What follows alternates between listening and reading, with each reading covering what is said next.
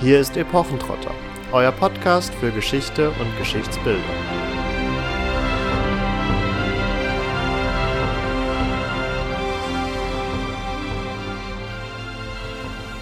Hallo und herzlich willkommen zu einer neuen Folge von Epochentrotter. Heute beschäftigen wir uns mit Geschichtsbildern in der Gaming-Szene. Dabei wollen wir den Fokus auf Spiele legen, die eindeutig historische Motive aufgreifen. Allerdings ist hier schon eine erste Einschränkung vorzunehmen. Wir sind uns natürlich im Klaren, dass gerade bei den PC-Spielen und auch anderen Spielen natürlich eine große Portion Fantasy dabei ist, die wir hier sicherlich auch mit ansprechen werden. Wir wollen diskutieren, ob mehr dahinter steckt als nur ein Marketinginteresse und machen das Ganze natürlich nicht alleine, sondern mit Steinwallen, der sich gleich auch noch kurz vorstellen wird, den sicherlich auch der ein oder andere von euch kennt, sofern ihr Fans von Let's Plays seid. Jedenfalls wollen wir gemeinsam schauen, ob die Entwickler ein Interesse daran haben, historische Fakten zu vermitteln oder ob sie eben einfach nur das historische Setting wählen, weil das bei den Fans gut ankommt und hübsch aussieht. Wir werden dabei verschiedene Spiele in den Blick nehmen und bevor wir das tun, möchte ich jetzt dem lieben Steinwallen kurz die Gelegenheit geben, unseren Hörern und Hörerinnen zu erklären, wer er ist und was er überhaupt mit Spielen und der Gaming-Szene so zu tun hat. Ja, vielen Dank für die Einleitung und vor allem für die Einladung. Ich freue mich sehr, bei euch sein zu können. Steinwallen ist quasi mein Internet-Nickname. Unter diesem Namen betreibe ich einen YouTube-Kanal Steinwallen Games in History. Schon seit vielen Jahren, seit, äh, ich glaube, den Kanal gegründet habe ich 2012, aber inzwischen mache ich das tatsächlich professionell, also wirklich Vollzeit seit ja, 2015 so etwa spätestens war ein relativ fließender Übergang. Ich bin schon na, wie soll ich sagen, ich hatte, hatte schon ein Berufsleben davor. Ähm, studiert habe ich tatsächlich auch Geschichte und Germanistik. Äh, ich war dann freiberuflich tätig, habe verschiedene äh, Dinge gemacht, Bücher geschrieben, gelayoutet, äh, bis schließlich dieser Kanal so gewachsen ist, dass ich gesagt habe, wow, da kann man mehr draus machen und dann habe ich das mit voller Kraft angegangen. Ja, und das mache ich jetzt mit großer Freude seit vielen Jahren. Der Kanal beschäftigt sich, wie ihr schon gesagt habt, vor allem mit dem Thema Computerspiele mit historischem Hintergrund. Äh, darüber werden wir sicher noch ein bisschen zu reden haben, was ich damit genau meine, aber ich fasse das relativ weit. Da zeige ich Spiele, stelle sie vielleicht so ein bisschen auch manchmal journalistisch vor, also informiere einfach über Neuigkeiten in dem Bereich. Aber der Hauptpunkt ist ganz sicher das begleitete Spielen, wenn man das vielleicht mal so sagen darf, also Let's Plays, wo der Zuschauer quasi mir über die Schulter schauen kann oder sehen kann, zusehen kann, wie ich spiele. Und vor allem versuche ich gemeinsam mit den Zuschauern quasi eine Geschichte im Spiel mitzuerzählen. Also das ist alles, läuft auf vielen Ebenen ab. Es ist nicht einfach so, dass man das schweigend vor sich hin spielt, sondern man kommentiert das, man begleitet das, man spinnt Geschichten drumherum, so dass doch irgendwie eine neue eine neue Ausdrucksform da entsteht, ist ein, was ganz Spannendes, was es noch nicht so lange gibt, rein medial und was sich auch immer weiterentwickelt. Das ist sicher so der Hauptbestandteil und zusätzlich gibt's dann tatsächlich immer mal wieder von mir auch rein, ich sag mal, historische Infovideos zu Themen, die mich gerade besonders interessieren oder wenn ich irgendwo verreist bin und eine Burg besucht habe oder ähnliches, dann mache ich gerne auch mal so eine Art Vlog äh, oder mache eine Buchvorstellung. Äh, aber das so aus reiner Freude nebenbei. Ich glaube, das beschreibt es ganz gut. Ja, wunderbar, dass du bei uns bist und vielen Dank für die ausführliche Vorstellung von dir und, und deiner Tätigkeit. Du hast es schon umrissen und auch der Titel äh, oder der Untertitel deines YouTube-Kanals drückt es ganz gut aus, dass du dich mit äh, Spielen beschäftigst, die eben einen entsprechend historischen Hintergrund haben. Da als ja, Einstiegsfrage, war das damals eine Entscheidung nach persönlichem Interesse, so wie andere Let's Player vielleicht eher dann äh, bei Simulatoren unterwegs sind oder ähm, vielleicht eher dann im äh, auch Online-Bereich tätig sind. Also Multiplayer-Bereich meine ich damit. Oder hattest du von Anfang an auch die Idee, Mensch, diese Spiele haben auch einen historischen Background, den möchte ich den Leuten vielleicht etwas näher bringen, als es die Spiele selbst tun? Nein, das ist tatsächlich eine Entwicklung gewesen, ganz am Anfang, als ich wirklich rein aus äh, ja, Jux und Dallerei, wirklich aus reinem Hobby äh, vor fast zehn Jahren damit angefangen habe, da habe ich auch erstmal nur ein Spiel gezeigt. Das war tatsächlich ein historisch angelehntes Strategiespiel, Europa Universalis 3, was ich gespielt habe mit großer Freude und der ganze Kanal bestand eigentlich nur aus diesem einen Spiel, einem Let's Play dazu. ähm, und dann ist das mit der Zeit gewachsen. Dann habe ich mich mit weiteren ähnlichen Spielen beschäftigt, von der gleichen, ja, von dem gleichen Entwicklerstudio. Paradox Interactive heißt das. Und äh, am Anfang war mein Kanal tatsächlich fokussiert nur auf die Spiele dieses Entwicklerstudios. Dazu muss man sagen, die haben eine ganze Spielereihe mit solchen historisch sehr, ja, sehr aufwendig recherchierten und orientierten Spielen, die teilweise in der Antike, im Mittelalter, in der frühen Neuzeit, äh, im Zweiten Weltkrieg oder im 19. Jahrhundert spielen.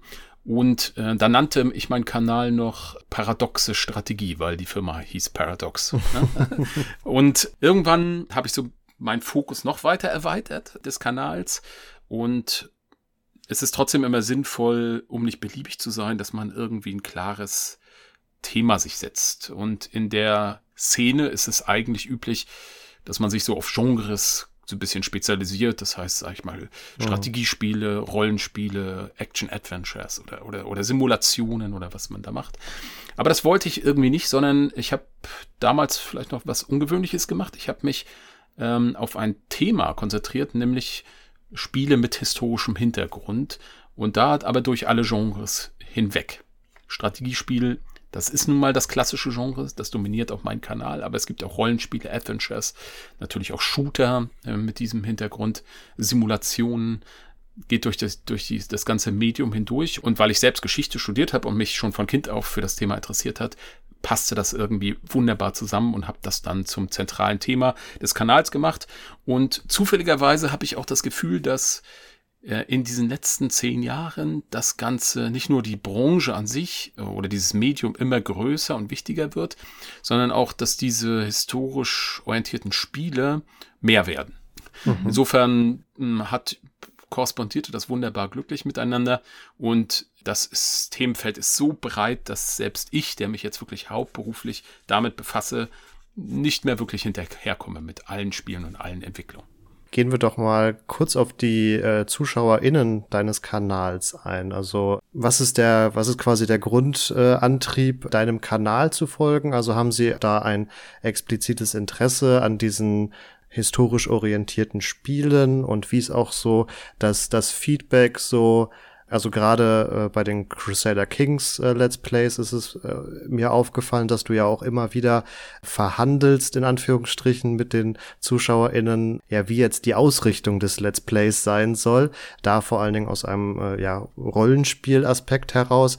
Aber ähm, sagen die Leute, spiel lieber gewinnorientiert oder mach gerne mehr Geschichtsvermittlung in deinem, in deinen Videos und Let's Plays. Also, wie ist da so die Grundausrichtung, wenn man das fassen kann? Ja, der Zuschauer an sich ist schwer zu fassen, das kann man, glaube ich, sagen. Er tritt einem nur entgegen in Form von Kommentaren, wie du erwähnt hast. Dazu muss man aber sagen, dass ein sehr, sehr, sehr großer Anteil von Zuschauern gar nicht kommentiert. Insofern ist das immer so ein bisschen auch gefährlich, diese einzelnen Kommentare jetzt als ein Querschnitt zu werten, aber man hat ja auch nicht viel anderes. Nun gut, man hat natürlich äh, noch die Statistiken von YouTube, die einigermaßen zufällig sind und da weiß ich grundsätzlich, oder ich kenne natürlich auch einige Zuschauer persönlich über Community-Treffen und Dinge, die man so rundherum noch ein bisschen organisiert. Es sind grundsätzlich Leute, ja, die ein großes Interesse haben für Geschichte und für Computerspiele. Das ist genau das ja, was mein Kanal vereint. Die durchaus, ich würde mal sagen, etwas erwachsener sind. Also, ich glaube, Durchschnittsalter würde ich sagen, irgendwas zwischen 30 und 40 tatsächlich. Ähm, und die tendenziell männlich sind. Warum da, also in übergroßer Zahl männlich sind, warum das so ist, ist vielleicht nochmal ein ganz anderes Thema. Auch vielleicht spannend, aber darauf habe ich keine wirkliche Antwort. Ähm, ja, und äh, die, das ist sozusagen das eine, also so Interessens, äh, Interessen, die gleich sind, die sich mit den Videos, ähm, da, wo es eine Schnittmenge gibt. Aber dann sicher auch mit der Zeit hat sich das entwickelt, dass die Leute sehr gerne meine Art des Kommentierens und Spielens mögen und dem gerne folgen und durchaus auch mir folgen, wenn ich Spiele zeige oder Spiele, die sie vielleicht von selbst aus gar nicht gewählt hätten. Also da kommt dann halt mit der Größe, mit der Zeit auch so ein persönlicher Aspekt hinzu, der den Leuten offenbar gefällt. Und ich mache eigentlich habe ich immer eine relativ klare Vorstellung von dem, wie ich sowas anlege. Das ist von Spiel zu Spiel sehr unterschiedlich. Ich mache mir da vorher sehr viele und ausführliche Gedanken, je nach Spiel. Und in den Kommentaren, wenn es dort zu Fragen kommt oder zu Missverständnissen, ist das dann immer so eine Form von Vermittlungsarbeit, dass man immer, immer wieder erklären muss, warum macht man eigentlich sowas? Ja, du hast es angedeutet. Es gibt gerade so im Strategiespielreich sehr viele Spieler, die sehr darauf aus sind, die Spiele optimal zu spielen, möglichst alle Mechaniken so gut es geht im Sinne des Spieles oder des Spielers rational auszunutzen. Ich verfolge häufig einen anderen Ansatz, dass es mir eher um die Stories geht, die bei diesen Spielen entstehen und versuche in die Figuren oder in die Länder oder in die Ausgangssituation so hineinzuschlüpfen und manchmal auch irrationale Dinge zu tun, wenn sie mir passend erscheinen. Das ist ein ungewöhnlicher Ansatz, zumindest für viele Spieler und Zuschauer. Und da gibt es dann immer mal wieder Reibungen, wo man das erläutern muss. So kann man es, glaube ich, zusammenfassen. Ähm, wie bereitest du dich dann vor? Also das klingt sehr, sehr zeitintensiv und erfordert sicherlich auch die Auseinandersetzung dann nochmal mit den konkreten historischen Settings, nehme ich an, oder? Absolut, ja. Also jetzt muss man unterscheiden zwischen einer Vorbereitung auf ein, ich sag mal, neues, neu startendes Let's Play-Projekt und der Vorbereitung auf dann die konkrete Aufnahme. Solche Let's Play-Projekte, die laufen häufig bei mir viele Wochen, ja Monate lang, manche sogar Jahre lang zum selben Spiel, zur selben Handlung, hunderte von Folgen. Das ist dann so ein bisschen wie eine Soap Opera, die die Zuschauer dort verfolgen. Aber natürlich besonders, wenn es, bevor es losgeht, bereite ich mich intensiv darauf vor. Zum Beispiel plane ich jetzt nach dem Sommer den Start eines Let's Plays mit einem Spiel namens Imperator Rom. Das spielt in der Antike und ich will tatsächlich auch die römische Republik spielen. Man kann verschiedene Länder auswählen und jetzt lese ich mich intensiv nochmal ein in die Geschichte der Römischen Republik, weil ich versuchen möchte, ja, ähm, mit den Möglichkeiten des Spiels natürlich, dass zum Beispiel gewisse Regierungsämter abbildet, gewisse Magistratsposten und so weiter, versuche ich jetzt irgendwie für mich so ein System zu entwickeln, wo ich nicht als allmächtiger Spieler quasi alles bestimmen kann, sondern wo ich diese einzelnen Ämter auch teilweise versuche, irgendwie gegeneinander operieren zu lassen, um halt so ein Spannungsfeld, so einer vielleicht etwas zerrissenen republikanischen Situation darzustellen. Klingt jetzt ziemlich abstrakt, das müsste man im Spiel dann konkret erklären, aber ähm, insofern auf die Frage zurückkommt, ja, da steht dann doch immer einiges an Recherche davor, ja. In dem konkreten Fall setzt es vermutlich einfach damit an, dass unterstelle ich dem Spiel jetzt, die Amtsinhaber quasi auf Lebensdauer eingesetzt werden, obwohl im historischen Setting eher ein stetiger jahresweiser Wechsel stattfinden würde, oder? Ja, das Spiel ist besser, als, als du das äh, glaubst. Ähm, die, die, die, es gibt tatsächlich zwei Konsolen auch im Spiel. Die wechseln, aber die wechseln, aber nur alle fünf Jahre. Ah, okay. aber immerhin, ähm, das finde ich auch als ein Kompromiss der Spielmechanik ganz gut, weil wenn man das jährlich wechseln würde, würde man überhaupt keine Identifikation mit den Figuren aufbauen. Solche Sachen, genau, solche spielen eine Rolle oder besetzt man jetzt die Position äh, in, in der Republik mit den optimalen, also von ihren Eigenschaften und Werten her optimalen Charakter oder versucht man da eine eigene Dynamik zu finden? Zum Beispiel gibt es tatsächlich dort auch drei Fraktionen, unter anderem die Popularen und da, die sind eher, die versucht man eher immer so ein bisschen klein zu halten, weil die irgendwie nur Ärger machen. Und normalerweise als rationaler Spieler, aber ähm, ich habe mir überlegt, dass ich zum Beispiel den Volkstribun immer aus dieser Gruppe her besetzen werde, um halt so einen Gegenpart dort zu positionieren, wie es ja in der Realität auch war. Und solche, solche Überlegungen spielen dann eine Rolle. Jetzt hast du schon wunderbar quasi selbst mit deiner Antwort übergeleitet, indem du von Identifikation und Kompromisslösungen etc.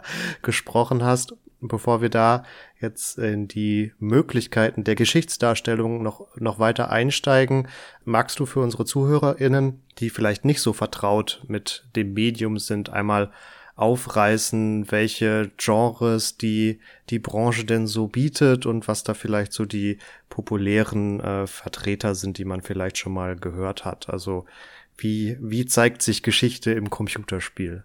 Eine sehr weite Frage, ich weiß. das ist jetzt eine wirklich weite Frage.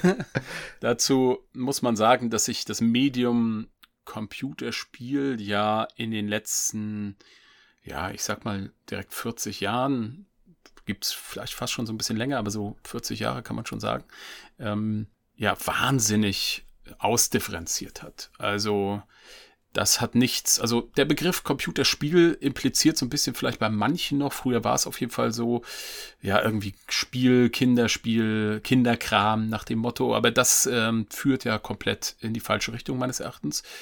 Ähm, das ist ja ein sehr eigenständiges kulturelles Medium geworden, was Elemente von anderen kulturellen Ausdrucksformen mit aufnimmt, also, sag ich mal, filmische Elemente, literarische Elemente, Elemente der bildenden Kunst, die aber natürlich anreichert mit ganz spezifischen Dingen, nämlich, und das ist, glaube ich, das Entscheidende bei Games oder Spielen, die Interaktivität, also dass man selber eingreifen kann in irgendeiner Form in das Geschehen, das macht es, glaube ich, aus. Und das hat sich wirklich wahnsinnig entwickelt und dementsprechend gibt es eigentlich in jedem Genre, das Computerspiele ja, in dem sich Computerspiele auch irgendwie entfaltet haben, gibt es auch Spiele, die einen dezidierten historischen Hintergrund haben. Mit Sicherheit dominiert das Strategiespiel-Genre. Das kommt sicher auch daher, weil ja, das Thema Strategie und Geschichte es schon gab vor den Computerspielen. Es gab ja sowas wie eine äh, COSIM-Szene, so, so nennt sich das heute noch, also Konfliktsimulationsszene, also schon vor den Computerspielen, also wo Leute, Erwachsene, in der Regel Männer, ähm, mit, ich sag mal, Figuren, Zinnsoldaten oder was auch immer mhm. tatsächlich ernsthaft versucht haben, Schlachtszenarien nachzustellen nach bestimmten Regeln. Äh, das gibt's schon mit Sicherheit über 100 Jahre. Ich glaube, es ist schon die alten Preußen, die haben so äh, damit begonnen, teilweise auch in der Ausbildung. Ähm, da gibt es also eine gewisse Kultur von solchen von solchen Kriegssimulationen tatsächlich. Und das war zum Beispiel ist ein Genre, was sich dann immer weitergetragen hat. War Games. Aber Strategie ist natürlich weitaus mehr inzwischen. Also da gibt es ganz verschiedene Formen. Vielleicht eine der populärsten Reihen, die man hier erwähnen kann, ist die Civilization-Reihe. Äh, seit 1990, 91 gibt es inzwischen sechs Teile davon, die ja, die Mensch versucht die Menschheitsgeschichte irgendwie ganz mit einem großen Wurf irgendwie darzustellen in strategischer Form. Eine Welt wird erschaffen, man übernimmt das Schicksal eines eines Volkes, einer Nation und führt die von der Steinzeit in die Moderne mit allen technologischen Entwicklungen, mit verschiedenen Regierungsformen und zivilisatorischen Entwicklungen und natürlich mit den Konflikten zwischen den Zivilisationen. Das ist ein ganz, ganz, ja, absolut genreprägendes Spiel, das man vielleicht erwähnen sollte. Dann gibt's außerhalb des Strategiebereichs natürlich was sehr früh populär war, war so Simulationen, also tatsächliche Gefechts- und da mhm. sind wir jetzt wieder im kriegerischen Bereich. Gefechtssimulationen, äh, vor allem so Luftfahrt, also Flugsimulationen im, im Zweiten Weltkrieg, Erster Weltkrieg, moderne Sachen. Das war schon in den 80ern relativ populär, trotz schwacher Grafikmöglichkeiten. Und was dann mit der Zeit stärker geworden ist, würde ich sagen, sind so Spiele mit stärker erzählerischem Ansatz, wo also stärker das Storytelling äh, im Vordergrund steht. Da gibt es ja einige Adventures, die halt ähm, historischen Ansatz haben, manchmal auch so Literatur, äh, wie soll ich sagen, Literaturverarbeitung. Ich weiß zum Beispiel, es gibt ein Adventure von dem historischen Roman Die Säulen der Erde, mhm. solche Geschichten. Oder natürlich im Bereich Action-Adventure Assassin's Creed. Das ist vielleicht die populärste Reihe in diesem Bereich. Da übernimmt man ja, einen Assassinen, der so ein bisschen fantastisch, äh, wo es einen Konflikt gibt äh, zwischen der Assassinengilde und äh, Templerorden. Und da gibt's so verschiedene Teile, die alle in unterschiedlichen Zeiten spielen, die aber, was das Bau, Bauen der Welt, der Umgebung betrifft, sehr ja, wie soll ich sagen, es versuchen sehr authentisch, zum Beispiel das alte Florenz, das alte Rom oder London, Paris oder was dort schon Schauplatz war, nachzustellen. Also das ist zum Beispiel eine sehr populäre äh, Reihe. Da geht es aber eher um Springen, Kämpfen und solche Geschichten. Oder im Bereich Shooter, also tatsächlich Actionspiele, Zweiter Weltkrieg, sehr populär, Call of Duty. Äh, ein populäres Beispiel, wo man in die Rolle von meistens englischen, britischen Soldaten schlüpft und dann auch dort eine Geschichte, natürlich eine sehr kämpferische, actionlastige Geschichte erlebt. Vielleicht zuletzt hat äh, besonders Aufsehen erregt ein Rollenspiel. Das ist ein Genre, was relativ wenig interessanterweise rein historische Settings bearbeitet, sonst sehr viel Fantasy und Science Fiction. Mhm. Aber Kingdom Come Deliverance sollte man hier erwähnen. Das ist ein Rollenspiel von tschechischen Entwicklern, die es angesiedelt haben in Böhmen des Jahres 1403 in einer kleinen, aber historisch genau fassbaren Region. Man kann dort auch hinreisen, sich genau die Dörfer und kleinen Ortschaften anschauen, die im Spiel wirklich eins zu eins versucht wurden, historisch nachzubauen.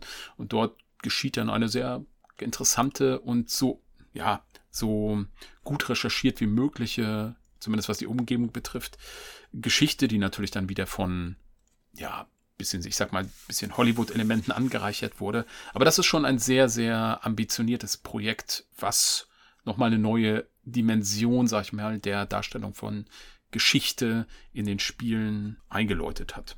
Das vielleicht mal ein ganz grober Überriss, aber ähm, Abriss. Es gibt aber wirklich hunderte, wenn nicht tausende Spiele dieser Art. Ganz schwer da jetzt einzelne herauszupicken. Nichtsdestotrotz, glaube ich, ein gelungener Abriss dieses äh, ja, Videospiel-Themas, also Genre haben wir ja schon aufgezeigt, äh, gefasst das Ganze nicht so wirklich. Vielleicht spricht man besser von einem Thema. Und im Rahmen der verschiedenen genannten Spiele klang jetzt auch immer schon der, der historische Hintergrund an, also Antike, mhm. Mittelalter etc. Da nehme ich jetzt äh, direkten Bezug auf unser Vorgespräch, nachdem Katharina und ich, wenn wir äh, entsprechende Spiele spielen, auch meistens dann tatsächlich eher in Antike und Mittelalter unterwegs sind. Aber das ja nicht unbedingt äh, die populärste Epoche ist, die in Spielen dargestellt wird. Nee, sie sind, also das Mittelalter ist durchaus populär, würde ich sagen. Von den älteren Zeitaltern vermutlich noch das populärste mit den Burgen und Rittern und so, was da es gibt. Hat ja auch so einen romantischen, märchenhaften Anklang. Aber wenn man jetzt rein quantitativ sich das anschaut, über alle Spiele und Genres hinweg, würde ich sagen, tatsächlich Krieg und vor allem der Zweite Weltkrieg sind mit Abstand das populärste Setting sowohl was sozusagen den Action-Bereich betrifft, den Simulationsbereich, als auch äh, den Strategiebereich. Also da, ja, das muss eine wahnsinnige Faszination ausüben auf die Spielerschaft auf verschiedener Ebene, das irgendwie auf einer bestimmten, in einer bestimmten Form nachzuvollziehen, sich damit zu befassen, das auf eine ungefährliche Art und Weise irgendwie vielleicht nochmal mitzuerleben. Da gibt es sicher ganz verschiedene Motive. Aber das ist schon hm, relativ dominant, ja. Hm. Zeigt sich das auch auf den oder in den Zugriffszahlen auf deinem Kanal? Also kannst du da die Epochen voneinander abgrenzen oder ist es dann eher vom einzelnen Titel abhängig? Ja, das ist schwierig, in der Tat. Das ist schon sehr vom einzelnen Titel abhängig, aber ähm, auch bei mir bemerke ich, es gibt zum Beispiel von den schon genannten Entwicklern Paradox Interactive, die wirklich sehr bedeutende historische, historisch orientierte Strategiespiele gemacht haben. Eins, das eben zum Beispiel den Zweiten Weltkrieg naja, simuliert ist vielleicht zu weit gesagt, aber das so als Ausgangspunkt nimmt, historisch. Uh, und das heißt Hearts of Iron, aktuell der vierte Teil. Und ja, das ist schon spürbar, wenn ich da ein Let's Play mache, habe ich schon zwei gemacht, dann gucken da schon besonders viele Leute zu. Ja, das ist äh, bemerkbar. Und ich behaupte mal noch nicht mal, das ist das beste Spiel von Paradox, aber das beliebteste. Sieht man auch an den verschiedenen Teilen. Also wir hatten es jetzt schon immer wieder, wenn ein Spieletitel gefallen ist, dass dann noch eine Zahl hinterhergeschoben wurde, die mhm. so zwischen vier und sechs äh, zu verorten ist, was ja deutlich zeigt, dass da ein Interesse von der Community da ist. Und mich würde interessieren, ist das dann als Fortsetzung zu verstehen oder ist es ein neues Bearbeiten des schon existierenden? Also ist es quasi nochmal ein neues Spiel oder ist es nur eine Verbesserung, eine Anpassung mhm. an ja, die neuen Sehgewohnheiten oder wie verhält sich das? Hier muss man von Genre zu Genre vielleicht unterscheiden. Grundsätzlich ist es möglich, so vielleicht wie auch in Filmen oder in Büchern, dass ein zweiter Teil oder ein dritter Teil eines Spiels auch wirklich eine Geschichte weitererzählen kann. Das gibt es durchaus, gerade so im Rollenspielbereich oder im Adventure-Bereich. Ähm, aber im, als Strategiespiel da werden ja in der Regel keine, also gibt es auch, aber normalerweise keine linearen oder einigermaßen linearen Geschichten erzählt, sondern das ist immer so eine sogenannte Sandbox-Situation oder so eine Sandkasten-Situation. Das heißt, der Ausgangspunkt ist in der Regel ziemlich historisch recherchiert und aufgebaut.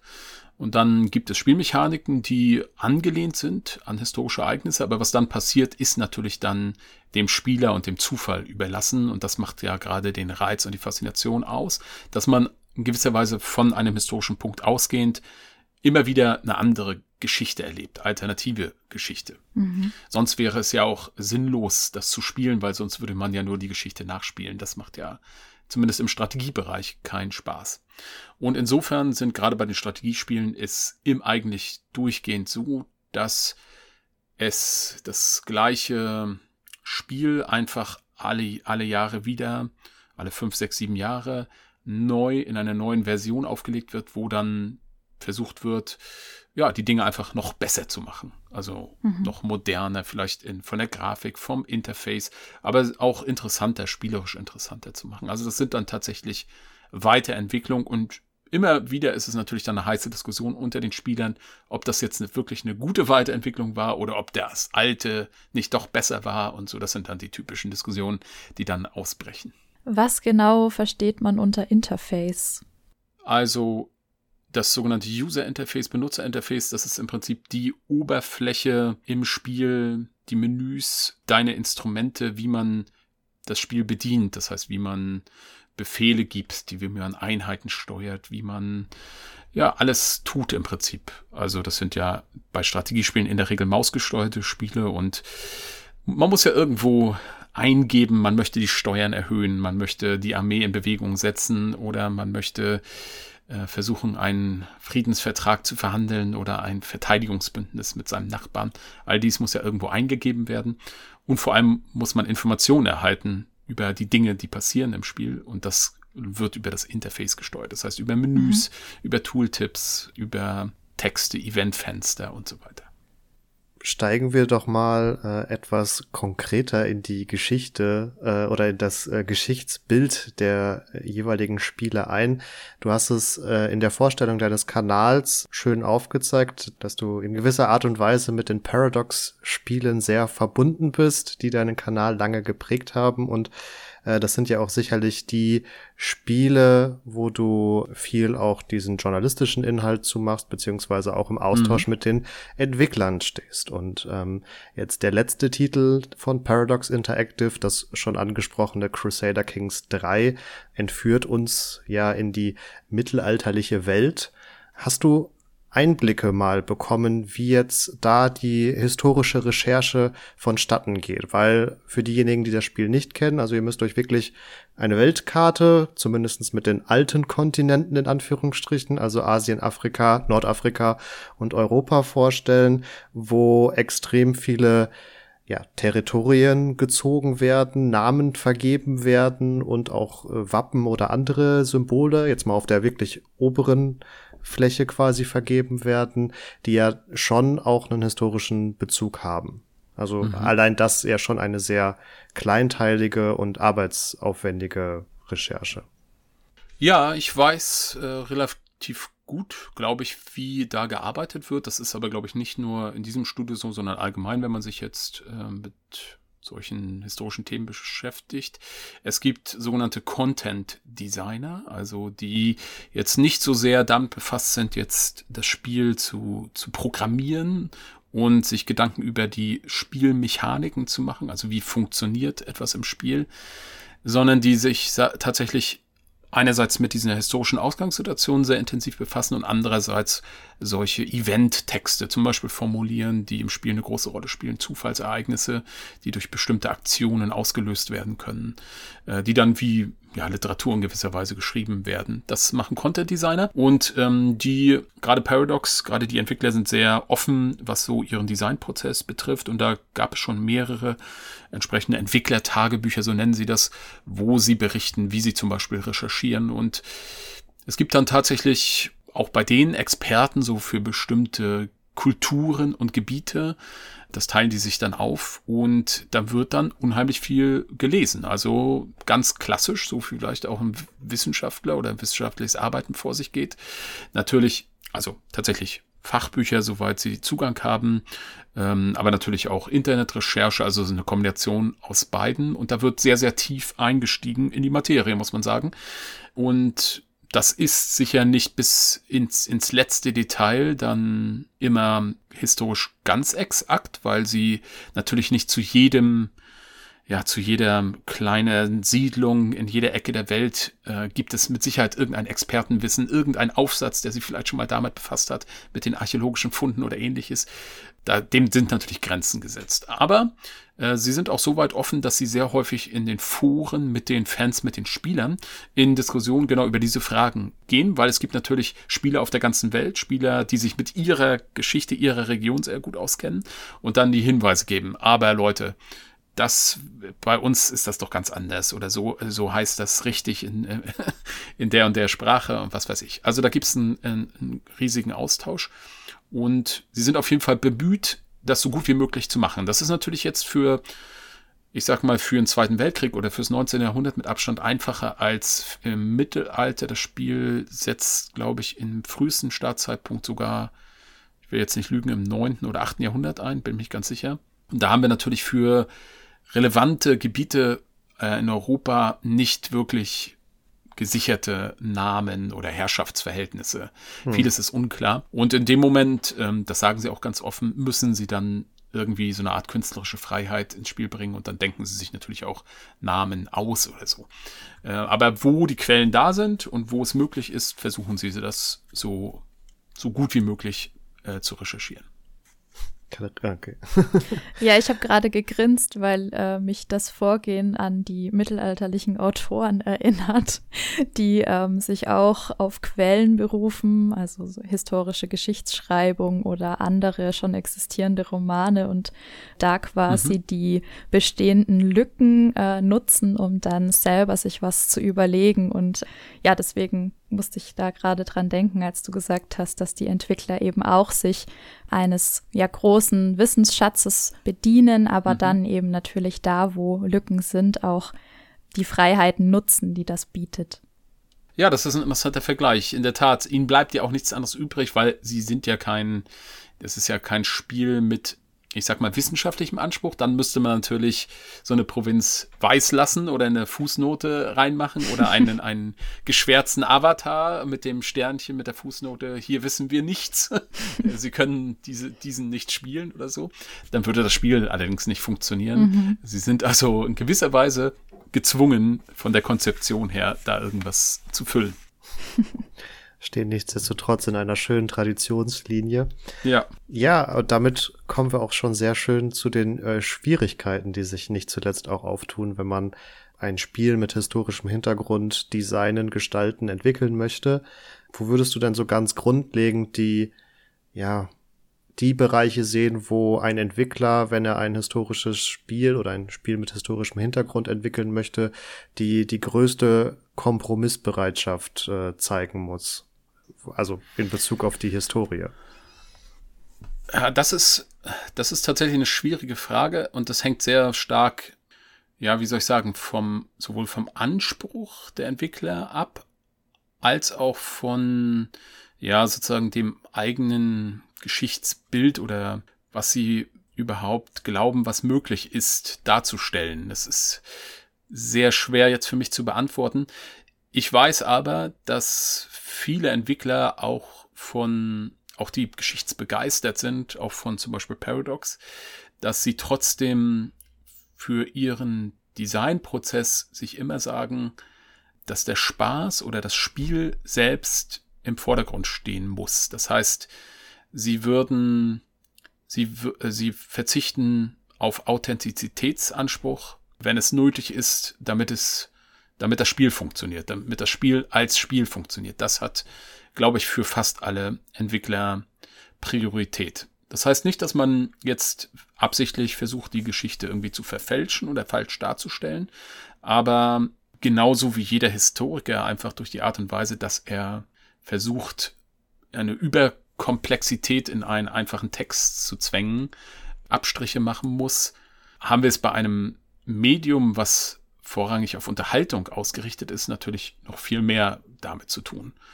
Und ja, dementsprechend glaube ich, dass man nicht an Spiele die Erwartung heranlegen sollte, dass sie, äh, auch wenn sie historischen Hintergrund haben, dass sie jetzt unbedingt authentisch sein muss. Das ist aber tatsächlich ein bisschen schwierig, weil andererseits vermitteln diese Spiele natürlich auch Geschichtsbilder an diejenigen, äh, die sie spielen. Und insofern, ja, ist, es, ist das eine, immer eine schwierige Abwägung. Also ich selbst würde, wenn ich jetzt etwas sehe, wo ich sage, oh, hier werden aber historische Ereignisse nicht nur verkürzt, was zwangsläufig ist, oder einem Spieldesign untergeordnet, was nötig ist, sondern hier werden sie tatsächlich bewusst, möglicherweise wieder besseren Wissens, umgekehrt in eine komische Richtung gedrängt oder so. Da ist dann für mich persönlich die Grenze und ich vermute mal auch bei den meisten Entwicklern. Ich weiß, dass Entwicklerstudios sogar Historiker beauftragen, bezahlen, dass sie sie beraten, um möglichst in, in den Möglichkeiten, die sie haben, jetzt nichts Falsches zu machen. Aber das ist eine ganz schwierige Abwägung, glaube ich, für jeden Entwickler. Ich bin kein Entwickler, ich bin nur gewissermaßen Spieler und Konsument des Ganzen. Deswegen kann ich das nur so ansatzweise ahnen, was da passieren muss. Du hast die Szene oder die Branche nichtsdestotrotz über die letzten Jahre sehr intensiv beobachtet und eingangs ja auch schon erwähnt, dass vor allen Dingen die Quantität zugenommen hat. Ähm, mhm. Wie würdest du denn die Entwicklung der Qualität jetzt rein bezogen auf den historisch-wissenschaftlichen Aspekt in den letzten Jahren bewerten? Also entwickelt es sich zum Positiven, stagniert es oder gar zum Negativen? Also ich kann mich nicht erinnern, dass vor 20, 30 Jahren Spiele schon ja tatsächlich Historiker zu, also Spieleentwickler Historiker zur Rate gezogen haben. Das passiert häufiger, aber vielleicht täuscht auch der Eindruck. Aber es, ja, das, dadurch, dass sich das so weit ausdifferenziert, gibt es halt den normalen, ich sag mal, das normale Blockbuster-Spiel, was in den üblichen Klischees verbleibt, aber halt auch größere oder kleinere Projekte, die sehr sorgsam mit dem historischen Hintergrund umgehen. Ich halt, ich, ich möchte da ehrlich gesagt, ich kann da keine wirkliche qualitative Tendenz ausmachen, ehrlich gesagt. Das fällt mir schwer, weil ich auch den Entwicklungsprozess selber wirklich schwer einschätzen kann. Und was macht die Qualität eines Spiels aus? Du hast das jetzt auf den historischen Hintergrund orientiert. Natürlich mit der Zeit werden Budgets größer. Also das ist ja eine normale Tendenz keine Ahnung, kennt man auch im Film, dass sie mhm. immer teurer werden in der Produktion. Das ist bei Computerspielen auch so. Ähm, das heißt, die Möglichkeiten werden größer und zum Beispiel auch die Möglichkeiten, Dinge jetzt mal einfach rein äußerlich authentisch darzustellen.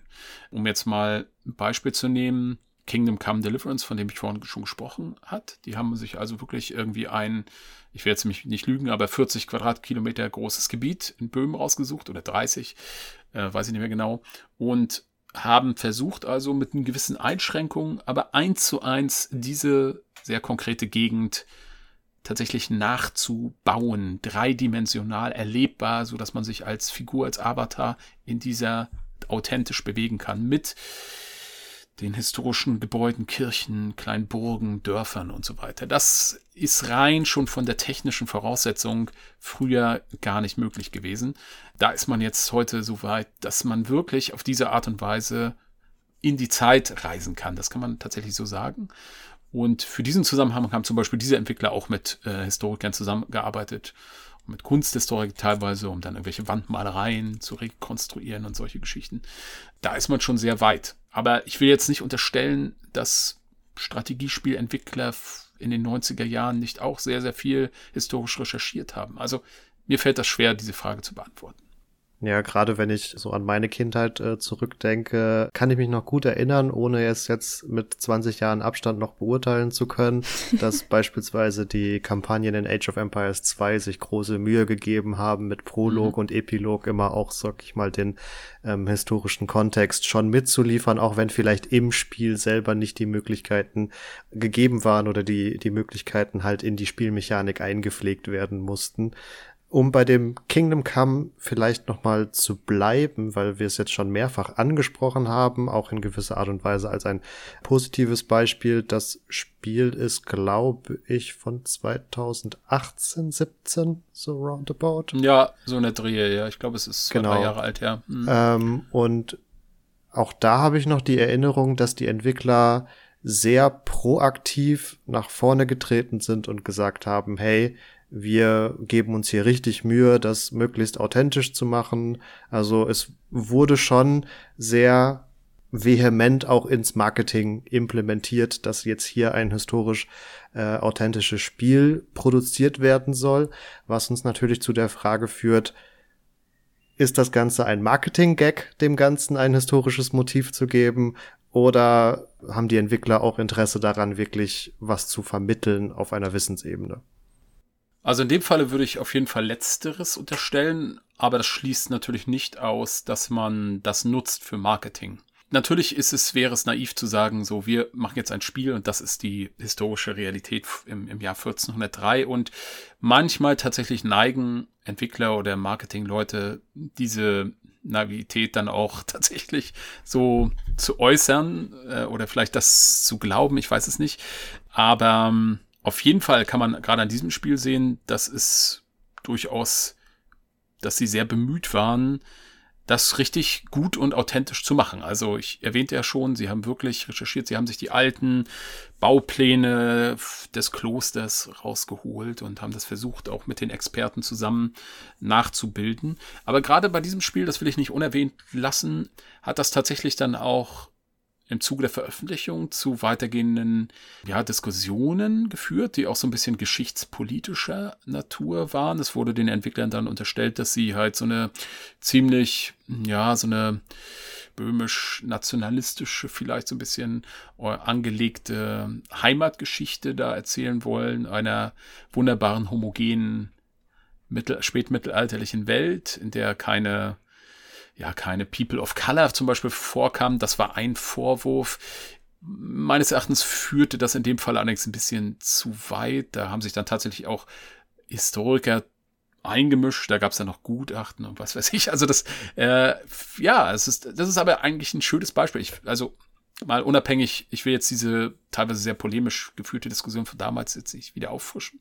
Aber es ist ein gutes Beispiel, wie das Medium erwachsen wird, wie es wie sozusagen klar wird, okay, hier werden Bilder vermittelt und diese Bilder kann man auch durchaus mal hinterfragen und gucken, war es dann wirklich so oder was äh, wird eigentlich hier für einen Versuch unternommen, für ein Bild der Vergangenheit zu zeichnen und das ist völlig legitim, dass man das dann auch in eine öffentliche Diskussion bringt. Ich denke, das hat dem Erfolg des Spiels keinen Abbruch getan, zeigt es aber ganz gut durchaus auch die Problematik dabei. Es gibt aber mit Sicherheit Spiele, um jetzt nochmal auf die Ausgangsfrage zurückzukommen, die diesen rein historischen, ja, diese Historie als rein, als reines Verkaufsargument nimmt. Wobei natürlich jetzt, wenn jetzt die Frage kommt, welches, welches wäre das zum Beispiel mir spontan jetzt auch keins einfällt, aber na, zum Beispiel diese Call of Duty Serie, das ist halt sehr, sehr Hollywood-Klischee-mäßig. Äh, Soldat James Ryan-artig. Da werden einfach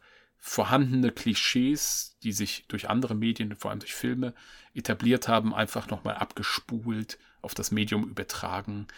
Ja, also gibt es natürlich auch. Es gibt, gerade im Spektrum gibt es alles von hoher Qualität bis zu wirklichen äh, Mainstream-Mist. Ich möchte dir äh, kurz an die Seite springen mit, mit einer These, die wir mit, mit Lukas Boch äh, aufgestellt hatten, mit dem wir über Brettspiele gesprochen hatten und da auch einen kleinen Exkurs zu äh, Videospielen hatten. Mhm. Äh, du bewegst dich ja doch eher in einem, ich sag mal, mittleren bis höheren Produktionsbudget, was so die Titel angeht, die du auf deinem YouTube-Kanal mhm. äh, behandelst, wohingegen dann eher niedrigpreisige Produktionen, vor allen Dingen im Mobile-Game-Bereich, dann natürlich eher nur Klischee-Bilder des Mittelalters beispielsweise als Anstrich benutzen, ja. um ja da dem Ganzen noch so ein bisschen Farbe einzuhauchen.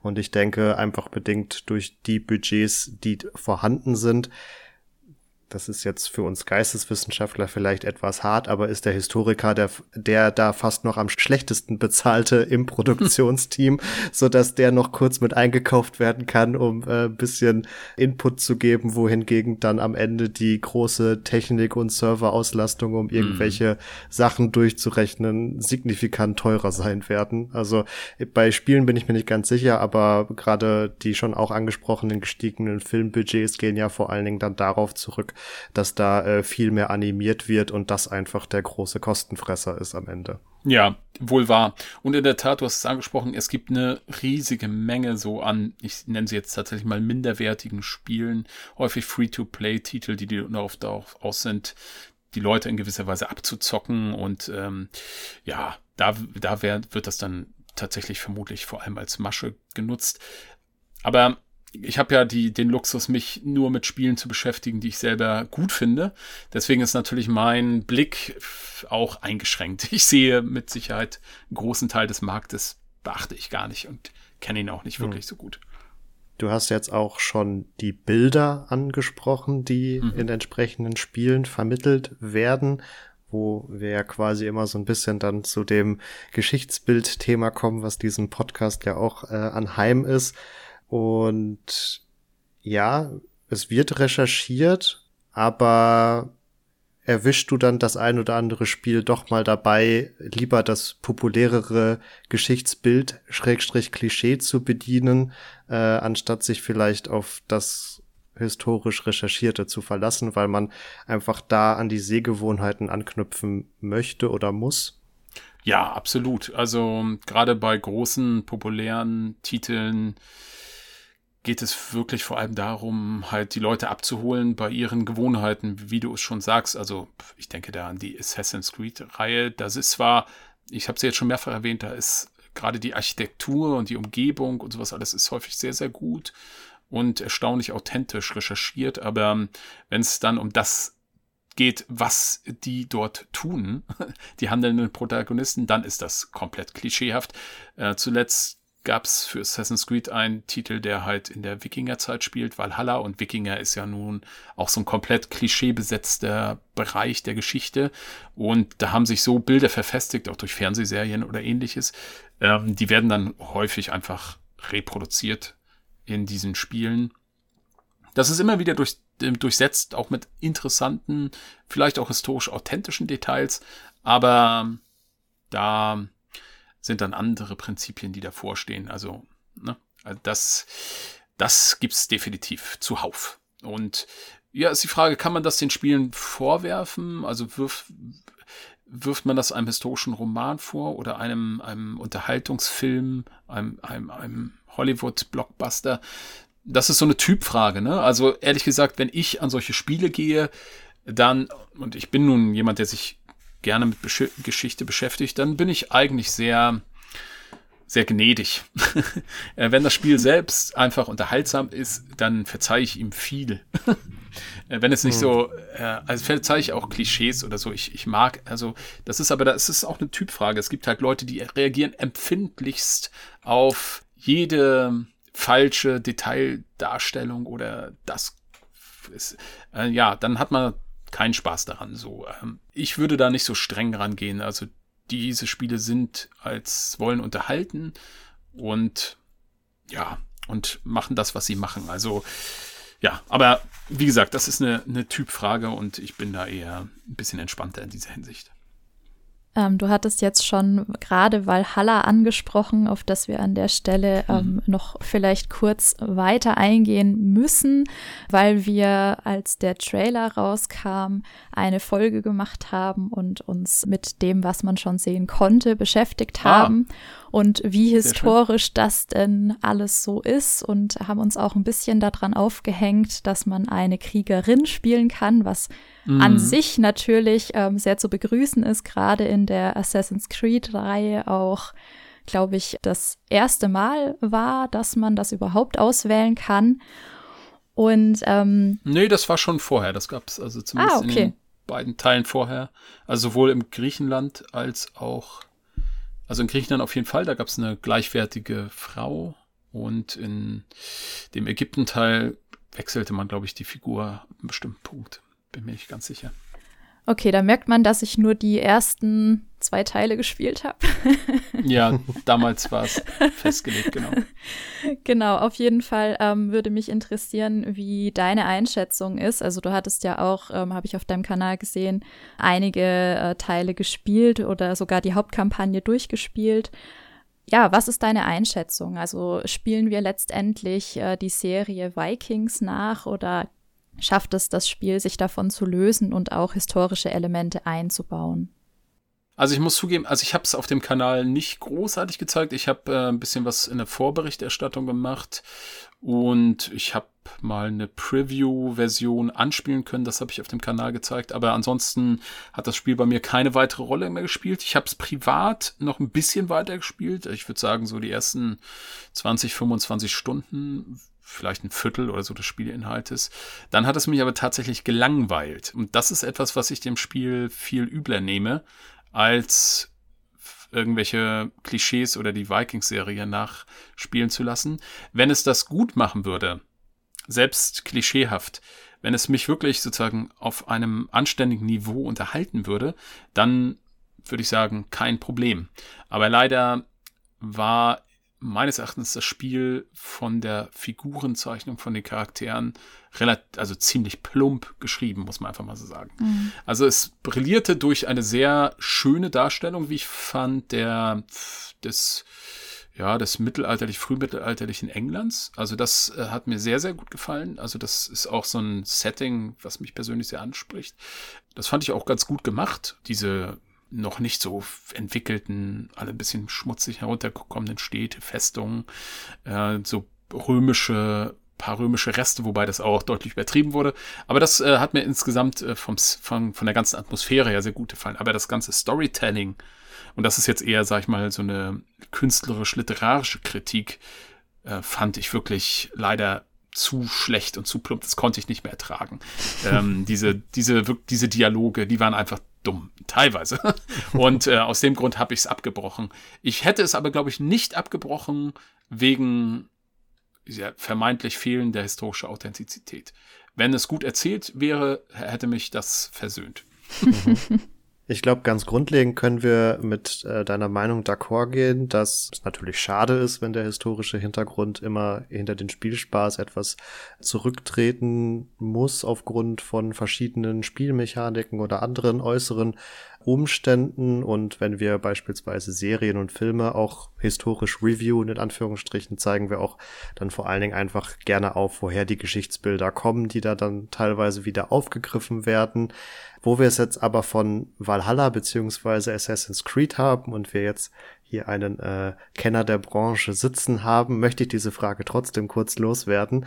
Also ganz grundlegend stimme ich dir zu, aber ich persönlich finde es dann teilweise etwas verzwickt, dass äh, jetzt gerade äh, Origins und Odyssey, also der Ägypten und der Griechenland mhm. Teil und ja jetzt auch bald Valhalla, so wie ich gehört habe, diesen Entdeckungs- oder Discovery-Modus haben, der mhm. dann auch also da für diejenigen, die es nicht kennen, äh, da läuft man dann unabhängig von der Storyline oder auch den Spielmechaniken einfach durch die Welt und kann sich quasi jetzt in Griechenland und Ägypten offensichtlich die ganzen Monumente etc.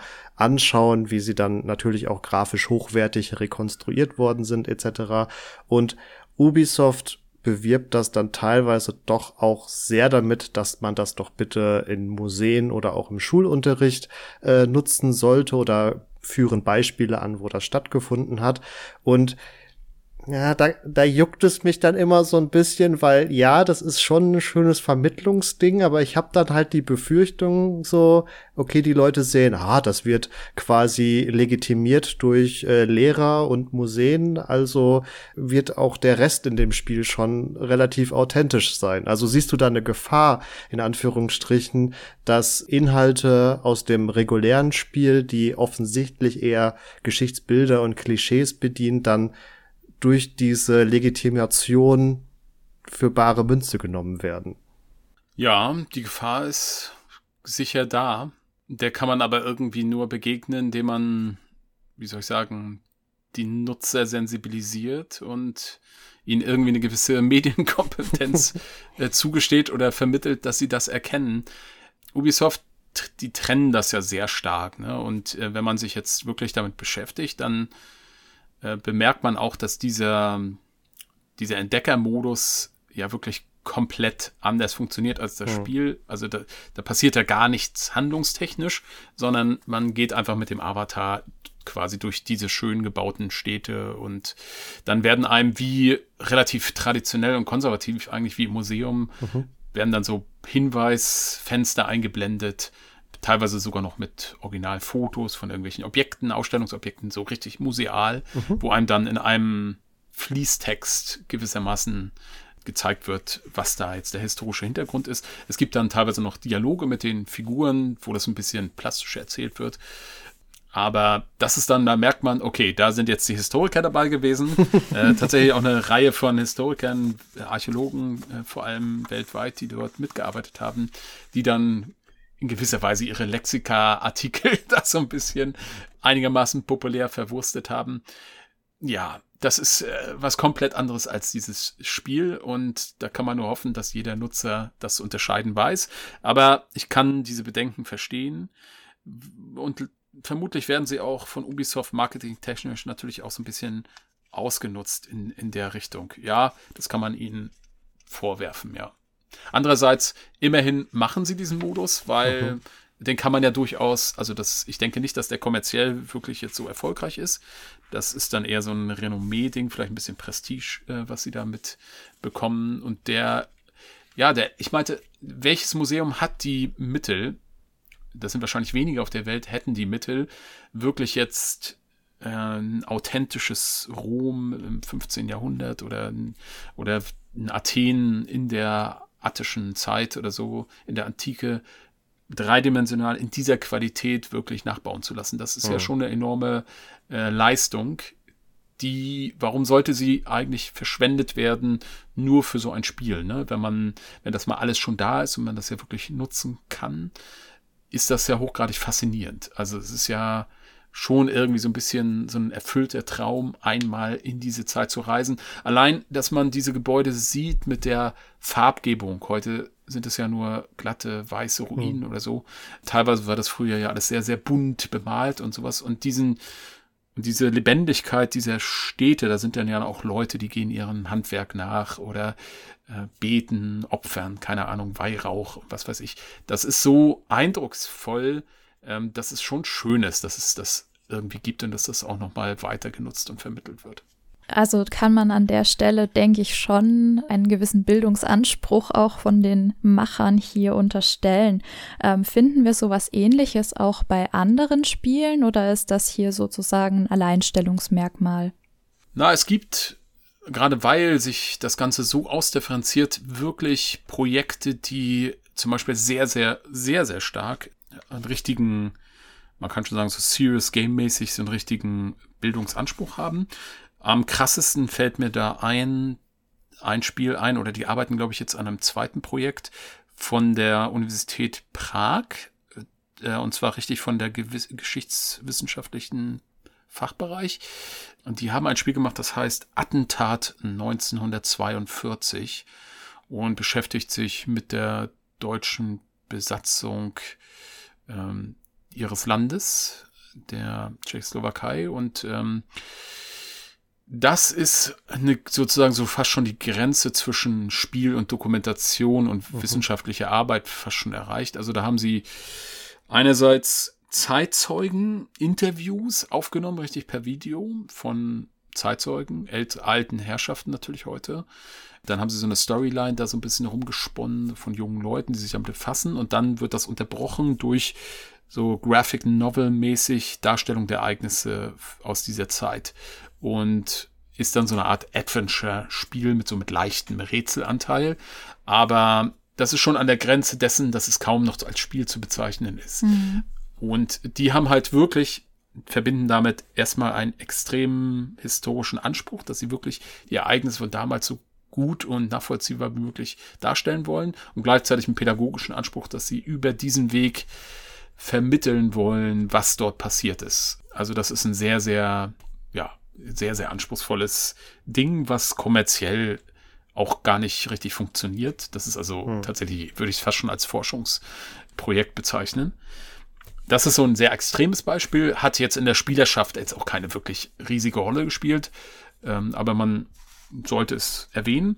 Ein interessantes Beispiel aus Deutschland, vielleicht genannt, das letztes Jahr, glaube ich, erschienen ist, Through the Darkest of Times von einem Berliner Entwicklerstudio, hat auch ein bisschen Schlagzeilen gemacht, war in den Feuilletons ein bisschen präsent, weil es das erste Spiel war, was nach der neuen Rechtsgebung es erlaubt hat, Hakenkreuze auch im Spiel zu zeigen, wenn es einen didaktisch, pädagogisch sinnvollen, künstlerisch sinnvollen Hintergrund hat, wie das ja auch in Filmen möglich ist, wenn das sinnvoll ist und nicht zur Verherrlichung dient.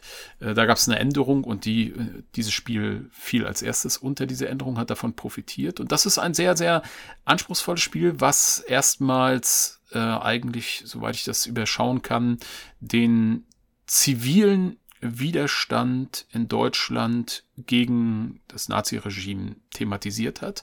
Der Spieler übernimmt die Führung einer eben einer zivilen Widerstandszelle in Berlin. Äh, das hat dann so vier Kapitel. Das erste ist quasi kurz nach der Machtübernahme. Das zweite ist während der Olympischen Spiele 36. Das dritte ist das dritte Kapitel während des Kriegsbeginns und das vierte ist kurz vor Kriegsende.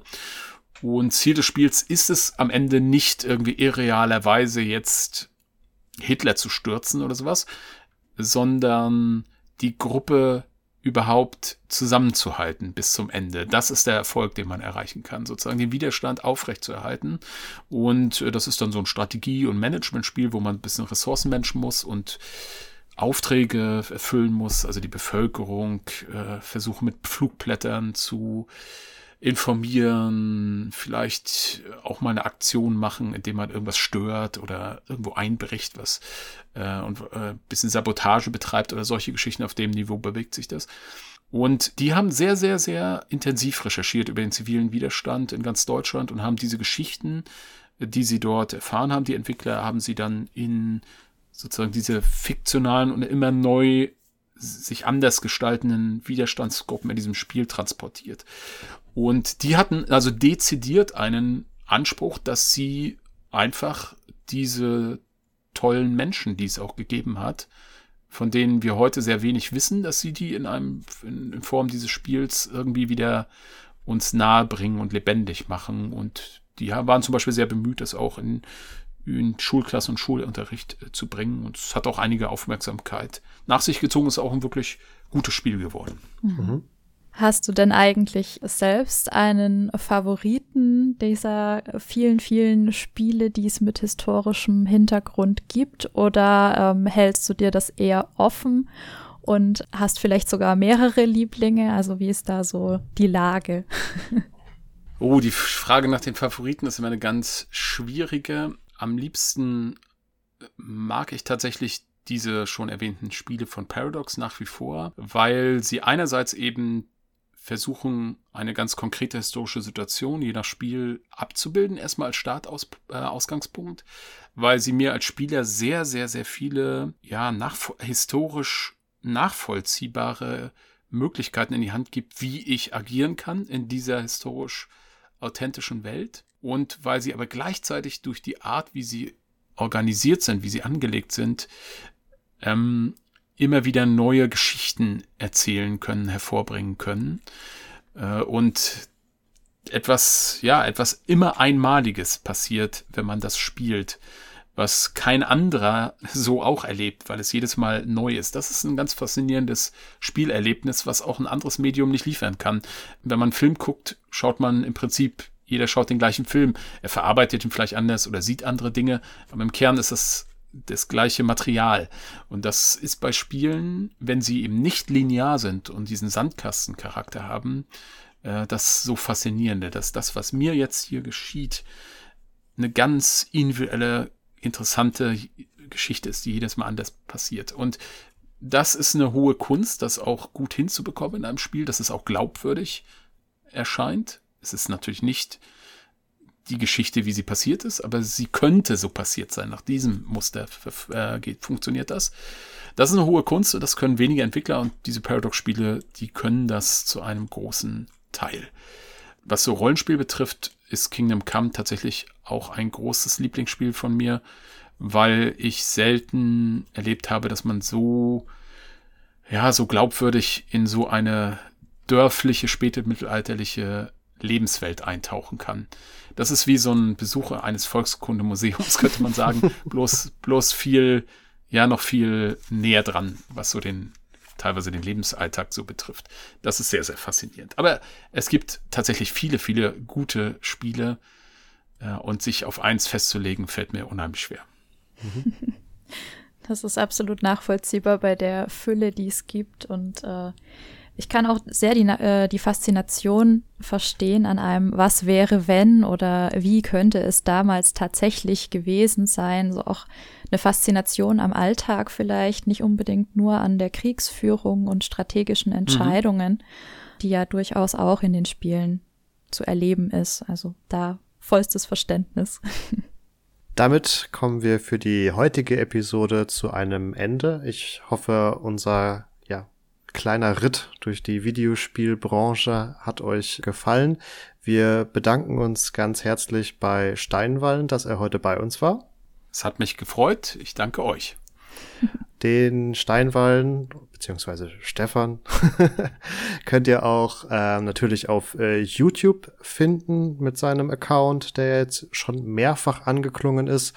Ansonsten bist du noch auf Instagram unterwegs und Twitter bin ich mir gerade nicht ganz sicher. Genau. Vor allem Twitter, Instagram, nur Reisefotografie, wenn ich mal irgendwo unterwegs bin und okay. was Schönes Historisches sehe. da diese Folge erscheint, wenn du gerade im Urlaub bist, könnte ja vielleicht noch das ein oder oh, andere ja. Reisebild Stimmt. auf deinem Instagram-Kanal zu finden sein. Die entsprechenden Links hauen wir euch alle in die Show Notes. Da könnt ihr einfach mal reinschauen. Uns findet ihr natürlich auch auf Facebook und Instagram weiterhin für weiteren historischen Content. Wenn ihr kein Social Media habt, ist das auch kein Problem. Dann klickt einfach auf unsere Webseite epochentrotter.de und schreibt uns eine Mail an kontakt.epochentrotter.de, wenn ihr Feedback oder Themenvorschläge habt. Mir bleibt damit nur noch zu sagen, macht's gut. Ciao, ciao. Tschüss. Und mir an dieser Stelle noch auch vielen Dank zu sagen an äh, Stefan alias Steinwallen, der uns hier sehr schön durch die Folge geführt hat. Und damit wünsche ich allen eine schöne Woche, macht's gut und bleibt gesund.